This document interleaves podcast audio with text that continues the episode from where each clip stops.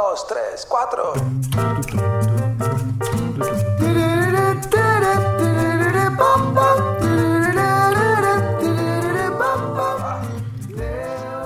¿Hasta dónde la dependencia de la tecnología nos está volviendo medio tarados? En particular, la dependencia de los teléfonos celulares, de estar siempre conectado. ¿Puede afectar eso nuestras finanzas, nuestra economía, nuestras decisiones financieras? Yo creo que sí. Y de eso vamos a estar hablando en este episodio. Mi nombre es Rodrigo Álvarez y esto es el podcast de Neurona Financiera.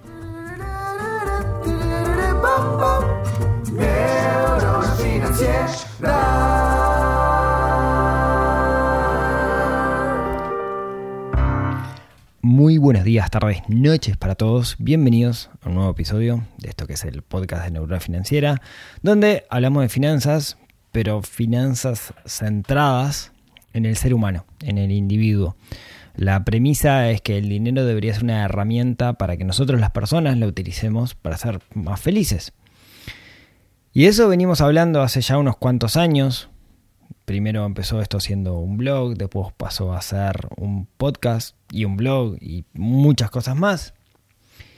Y cada tanto, cada tanto me mando algún episodio de un tinte un poco más filosófico. Sé que a muchos no les gustan, que les gustan más los episodios técnicos, cuando hablamos de TIR, de finanzas, porcentajes y cosas por el estilo, pero a mí me parece que, que suma. Así que sepan que este episodio que viene es un episodio filosófico y está relacionado con, con, con nuestra dependencia de la tecnología, está relacionado con los teléfonos celulares, con la conectividad. Déjenme contarles una historia para que sepan qué motivó esto. Hace un tiempito, junto con, con mi esposa y con mis hijos, eh, necesitábamos como un tiempo en familia desconectados. Entonces optamos por ir a una estancia turística. Una estancia turística ¿no? es un campo productivo que de alguna manera se transformó en un lugar donde hoy van turistas, se transformó en un hotel y la idea es un poco hacer vía campo, ¿no? Una vía más lenta, donde andas a caballo, comes rico, comes asado, comes torta frita, ¿no? Ese típico de cosas. Bueno, y hicimos esto. Nos fuimos y parte de la propuesta, una de las cosas que tenía eran cabalgatas.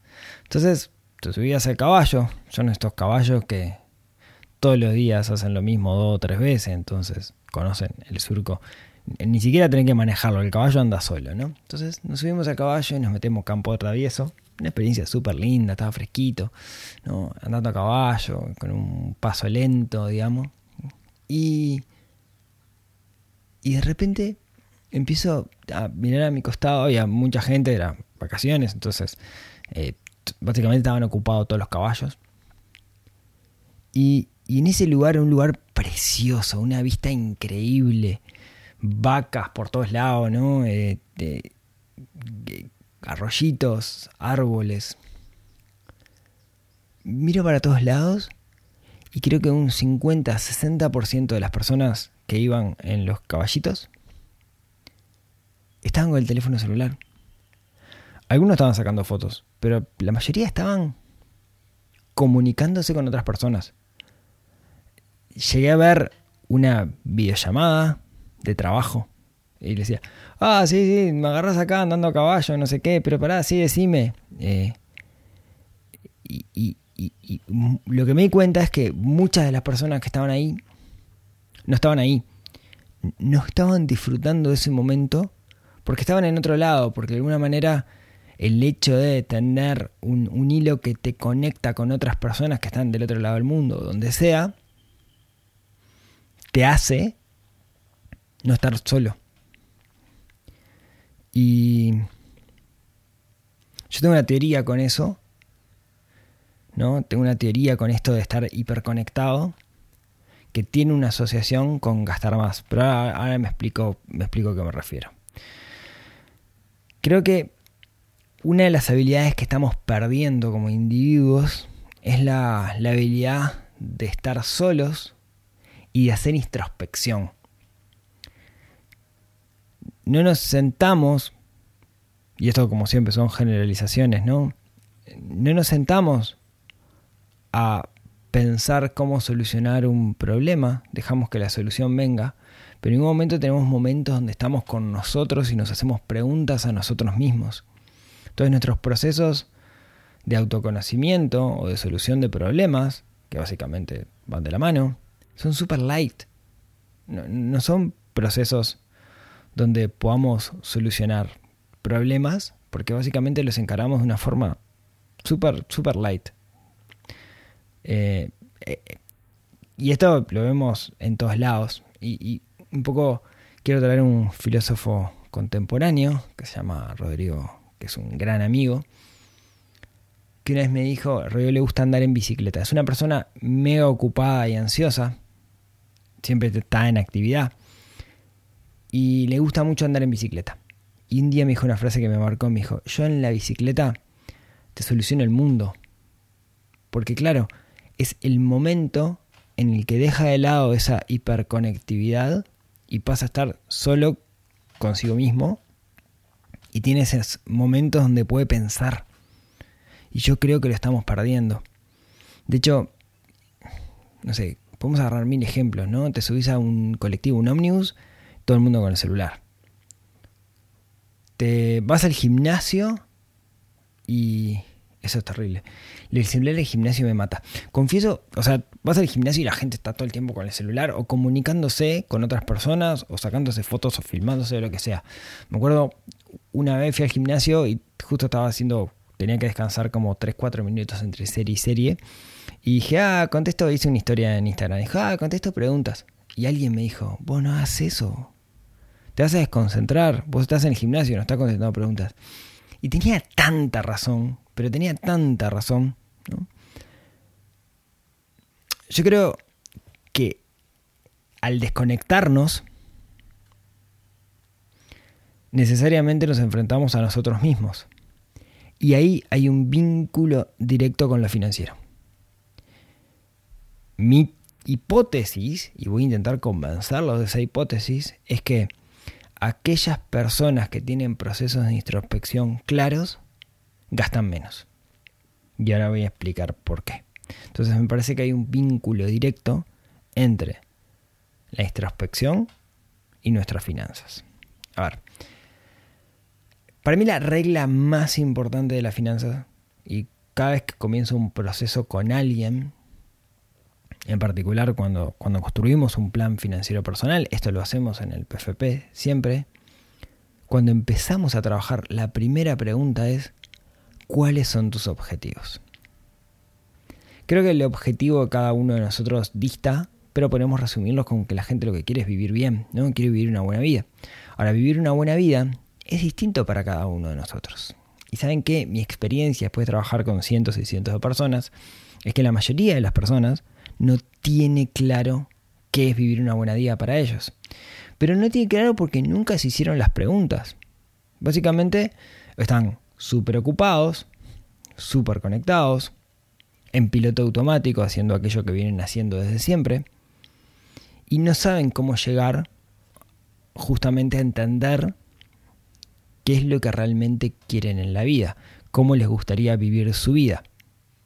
Yo creo que para llegar ahí, la clave está en hacerse un conjunto de preguntas. Tenemos que hacernos preguntas a nosotros mismos. ¿Qué preguntas? Bueno, va a depender de cada uno, pero creo que justamente tienen que ser buenas preguntas. Hay un valor enorme en hacer buenas preguntas.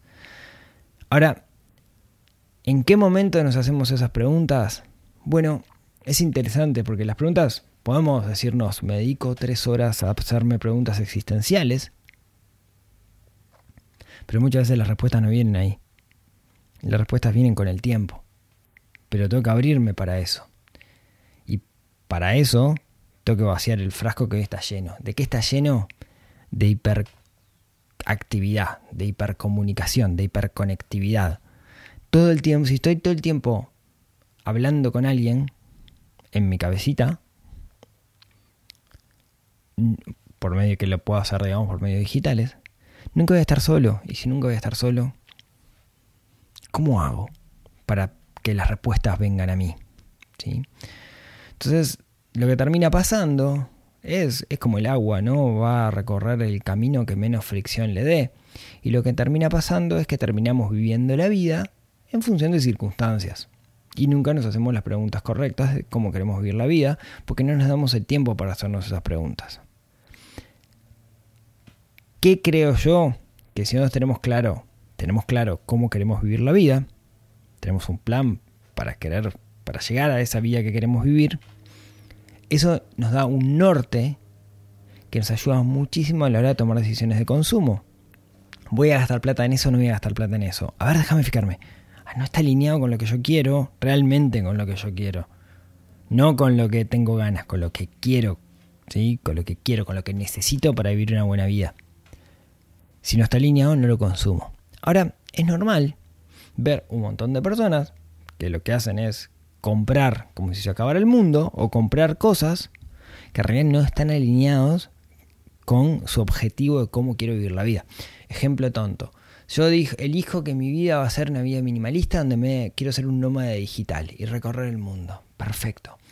Pa, qué demás esa oferta de ese monitor de 89 pulgadas, me lo voy a comprar, sí, pum. Bueno, está alineado con lo que vos querés. Si vos querés una vida liviana, no te puedes comprar ese monitor de 89 pulgadas que no te lo puedes llevar a ningún lado. ¿Se entiende? A lo que voy es que eso lo hacemos en muchos aspectos. ¿no? no sé. Pa, mi objetivo es poder salir con mi familia todos los fines de semana y irme a pasear en algún lado y después me termino comprando una moto que puedo yo solo.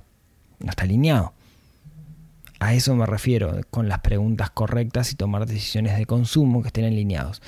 Ahora, el problema es que nunca nos escuchamos a nosotros mismos. Como nunca nos escuchamos a nosotros mismos, porque estamos tan ocupados, entonces terminamos gastando más. ¿Por qué terminamos gastando más? Porque compramos cosas que en realidad no son cosas que necesitemos para vivir mejor. Ahí es donde viene la parte del piloto automático. Entonces, creo que la clave está en desconectar para quedarnos solo con nosotros mismos. Al menos por un tiempo, no digo esto, no utilicemos más los teléfonos celulares, no utilicemos más internet, no. Pero no dependamos de ello y estemos solos. De nuevo, hay un valor importantísimo. Hay un filósofo americano que se llama Turo, eh, David Turo.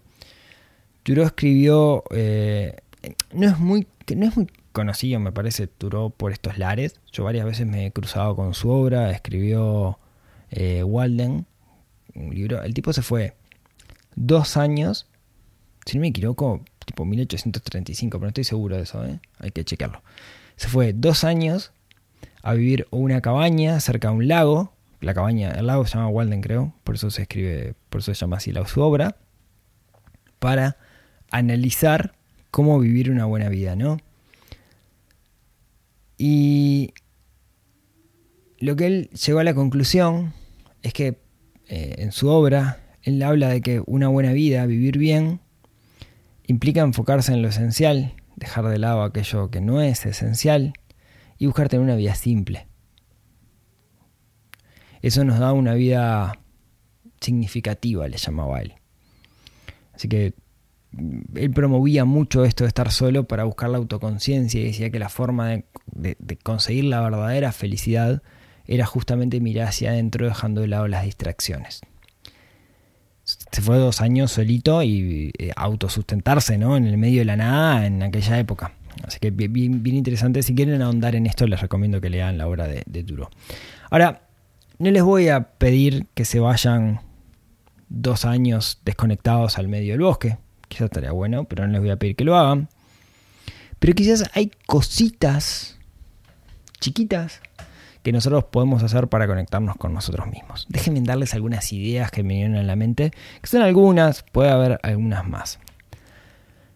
Una, algo que hemos hablado en muchas oportunidades, es tomarse un tiempo en la mañana para tener esos 5 o 10 minutos del ritual de la mañana, para preguntarse cuál es su objetivo, si sigue siendo válido ese objetivo y qué cosas tienen que hacer hoy que les acerque a ese objetivo. Hemos hablado incontables veces de esto del ritual de la mañana, creo que, que, es una de las grandes, grandes, grandes herramientas eh, que, varias escuelas la, traen arriba de la mesa con distintos sabores, pero básicamente es tomarse un ratito a la, una primera hora del día, como para planificar ese día y ver qué es lo importante. Otra pequeña herramienta que se me ocurre que les puedo dar es animarse a dejar de lado el teléfono y salir. Eh, para aquellos que tenemos 40 y algo, que medíamos la década de los 40, era algo que hacíamos. ¿Y saben qué? Sobrevivíamos. Entiendo para alguien de 20, 20 y pico de años, de repente sea casi impensable pensar si salirse en el celular, porque me puedo perder, porque no sé qué, no sé cuánto. Bueno, nosotros sobrevivimos así, nada pasó. Entonces creo que se puede. Y si salgo a caminar, dejar el celular de lado o apagarlo, el celular me parece que es maravilloso y nos va. nos permite de alguna manera eh, ir aumentando las ganas de no estar con el teléfono, ¿sí? la desconexión. De hecho, súper recomendación, sacar el teléfono celular de la habitación. Yo tengo un reloj Casio, así como, como, como Piqué, que tiene alarma y me lo compré básicamente para no usar la alarma en el celular. Entonces, maravilloso. Y lo saco y nunca duermo con, el celular, con el celular en la habitación. Ese porque cuando te despertás, digamos, la tendencia natural, la dopamina te pide mirar las notificaciones. Ah, ni hablar de sacar notificaciones. De hecho, hace muchos años, previo, muy previo a los, a, los celulares que, conocemos nosotros ahora, en la época de los BlackBerry, leí un libro, y de hecho creo que di una presentación sobre esto en algún evento de Genexus, que, de la era de la hiperconectividad, que se llama, el libro se llamaba... Eh, el, creo que se llamaba el Blackberry de Hamlet, de Hamlet Blackberry me parece, y hablaba justamente de los problemas de la, de la hiperconectividad. Y ahí, digamos, fue la primera vez que, que, leí sobre Turo. Eh, entonces, como ven, es un problema que la tendencia es ir en, en, aumento. De hecho, en este libro presentan un concepto que le llaman el Shabbat digital. El Shabbat digital es tomarse un día a la semana para estar desconectado puede ser el sábado, puede ser el domingo, ¿sí? Yo lo implementé mucho tiempo y es buenísimo, ¿no? Es simplemente no usar el teléfono por un día.